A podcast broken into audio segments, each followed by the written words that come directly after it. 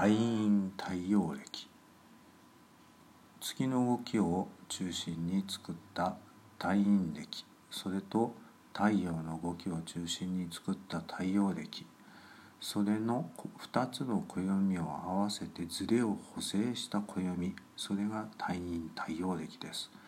とてもややこしいです。日本で採用されていました。今でも漁業とかお祭りに用いられています。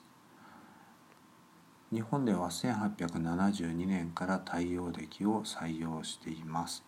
今ではこのややこしい太陰太陽暦マイナーで見かけませんね。